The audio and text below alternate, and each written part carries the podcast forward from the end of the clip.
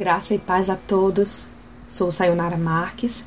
Fui convidada pela Márcia para trazer uma palavra a este grupo. Quarto de Guerra. Pensando no nome do grupo, imaginei que o criador deve ter tido uma grande inspiração, idealizando um grupo composto por pessoas que, de fato e verdade, estivessem dispostas a enfrentar as batalhas do dia a dia em oração, leitura da palavra, em louvor, em gratidão buscando a Deus com fé e fazendo deste ajuntamento mais uma forma de sustentar uns aos outros com palavras de ânimo, intercessão e comunhão. Então procurei saber de pronto se havia um tema proposto para que pudesse pregar a respeito. Mas coube-me buscar de Deus a palavra que ele estaria enviando para este grupo.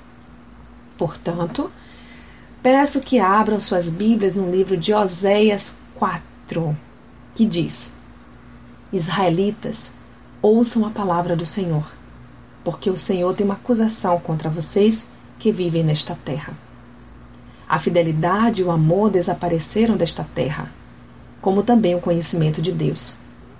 Só se vê em maldição, mentira e assassinatos, roubo e mais roubo, adultério e mais adultério.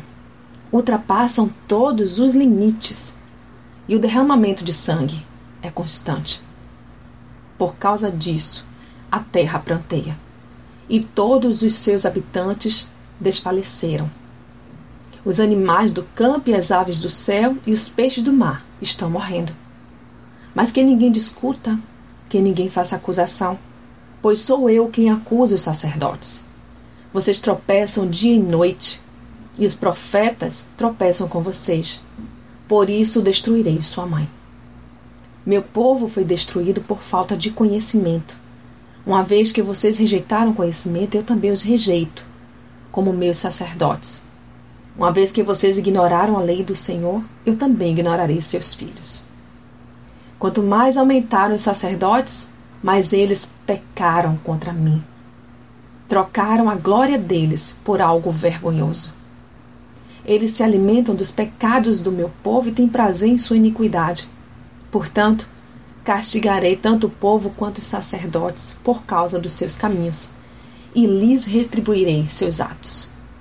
Eles comerão, mas não terão o suficiente.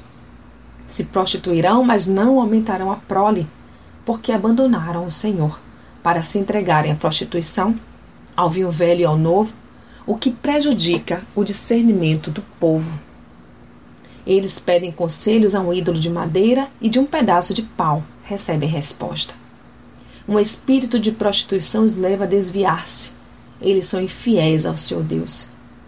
Sacrificam no alto dos montes e queimam incenso nas colinas, debaixo de um carvalho, de um estoarque ou de um terebinto, onde a sombra é agradável. Por isso as suas filhas se prostituem e as suas noras adulteram. Não castigarei suas filhas por se prostituírem, nem suas noras por adulterarem, porque os próprios homens se associam a meretrizes e participam dos sacrifícios oferecidos pelas prostitutas cultuais. Um povo sem entendimento precipita-se à ruína. Embora você adultere, ó Israel, que Judá não se torne culpada. Deixem de ir a Gilgal, não subam a Bet-Aven, e não diga juro pelo nome do Senhor os israelitas são rebeldes como bezerro indomável. Como pode o Senhor apacentá-las como cordeiros na campina? Efraim está ligado a ídolos, deixe-nos só. Mesmo quando acaba a bebida, eles continuam em sua prostituição. Seus governantes amam profundamente os caminhos vergonhosos. Um redemoinho os varrerá para longe, e os altares lhes serão vergonha. Que o Senhor nos conduza neste momento. Meus irmãos, esta é uma palavra forte, mas viva e certamente eficaz. O que dizer do povo de Deus? Muitos estão se perdendo em seus pecados, assim como aconteceu com os israelitas.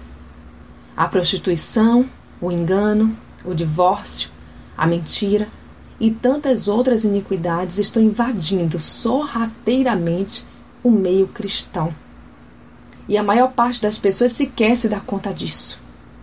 E buscam brechas para justificar seus pecados, ao invés de buscar saber a vontade de Deus.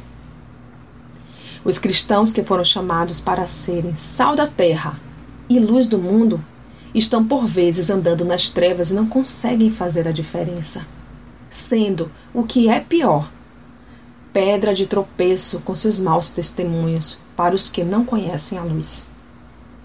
A pergunta-chave agora é: e o que é que tem? O que é que tem ir a uma balada? Estou vivo mesmo?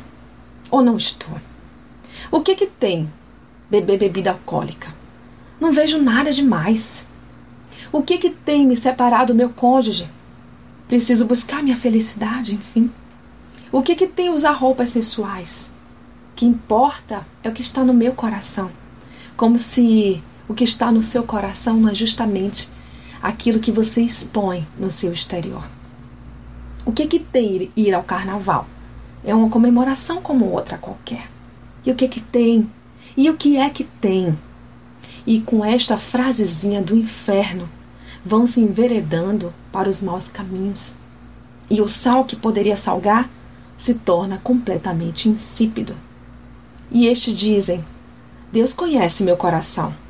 Como se isso fosse um passe livre para saírem por aí cometendo iniquidades e tudo ficasse por isso mesmo. Parem de justificar seus pecados e comecem a viver uma vida santa, pois foi para isso que Deus nos chamou. Ele disse: Porque está escrito: Sede santos, porque eu sou santo. 1 Pedro 1,16. E lembro mais aos irmãos: esforcem-se para viver em paz com todos e para serem santos, sem santidade. Ninguém verá o Senhor. Hebreus 12, 14. Se o cristão foi chamado para fazer a diferença como seguidor, seguidor de Cristo, isso fica muito óbvio. Mas por que então este engano está ocorrendo em nosso meio? Nós fomos chamados para fazer a diferença. E como seguidores de Cristo, precisamos fazer a diferença.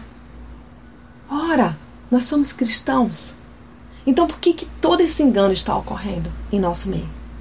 Voltemos lá ao livro de Oséias, capítulo 4, agora no versículo 6, que diz: Meu povo foi destruído por falta de conhecimento. E que conhecimento é este? Conhecimento da palavra. O cristão já não faz mais questão de ler a palavra, como a Bíblia, que é a palavra orientada por Deus para nós Portanto, nosso manual de regra, de fé, de conduta pode ser colocado de canto pelo povo de Deus ou ser trocado por algumas pregações, tudo mastigadinho, e outros livros mais que parecem livros de autoajuda e não de ajuda do alto. Como podemos trocar a Bíblia, que é o nosso manual, nossa orientação? Como podemos obedecer o que está escrito se não temos conhecimento e intimidade com a palavra de Deus? Padecemos, irmãos, por falta deste conhecimento. No livro de Oséias, capítulo 4, versículo 3, diz: Por causa disso, a terra pranteia. Sim, é o que estamos vivendo. Somente nessa semana recebi três casos para aconselhamento de mães cristãs desesperadas porque suas filhas revelaram serem homossexuais. Aliás, o diabo tem brincado com tantas vidas a este respeito. Agora o homossexualismo passou a ser estimulado na sociedade. Elas, as mães, estavam todas completamente desorientadas. Mas o que que tem? O que que tem minha filha fazer o uso da internet sem vigilância?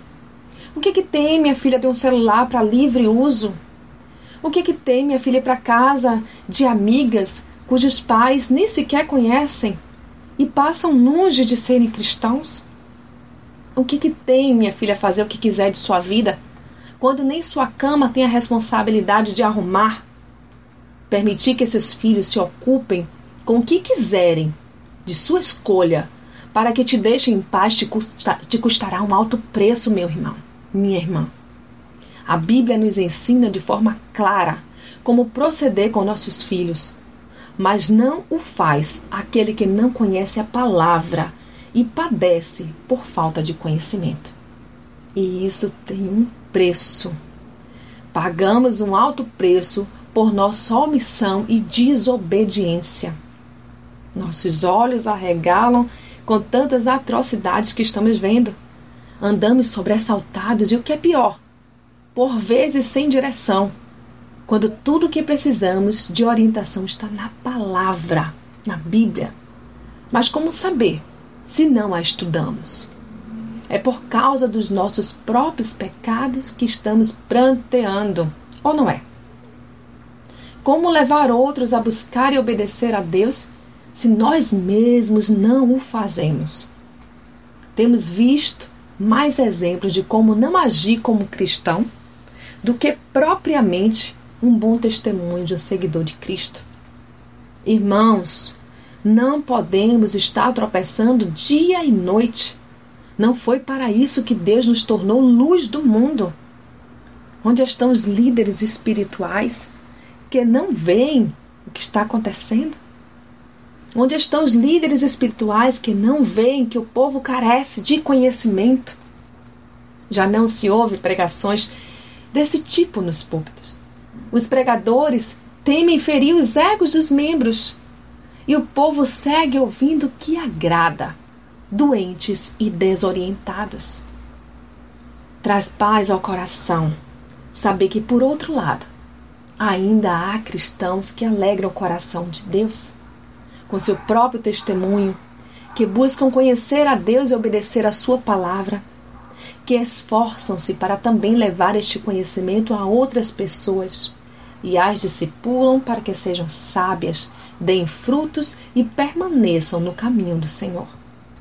Cristãos que fazem a diferença neste mundo e, ainda que não vejam logo os frutos maduros, não desistem de semear e regar diariamente o coração do seu semelhante.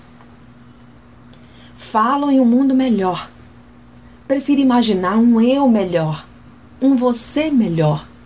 E somente podemos conseguir isso através do próprio Deus, que nos transforma, nos tornando homens e mulheres segundo o coração dele.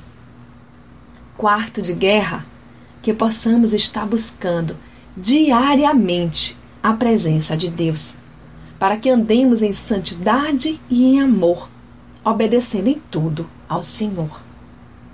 Rogo-vos, pois, irmãos, pela compaixão de Deus, que apresenteis os vossos corpos em sacrifício vivo, santo e agradável a Deus, que é o vosso culto racional.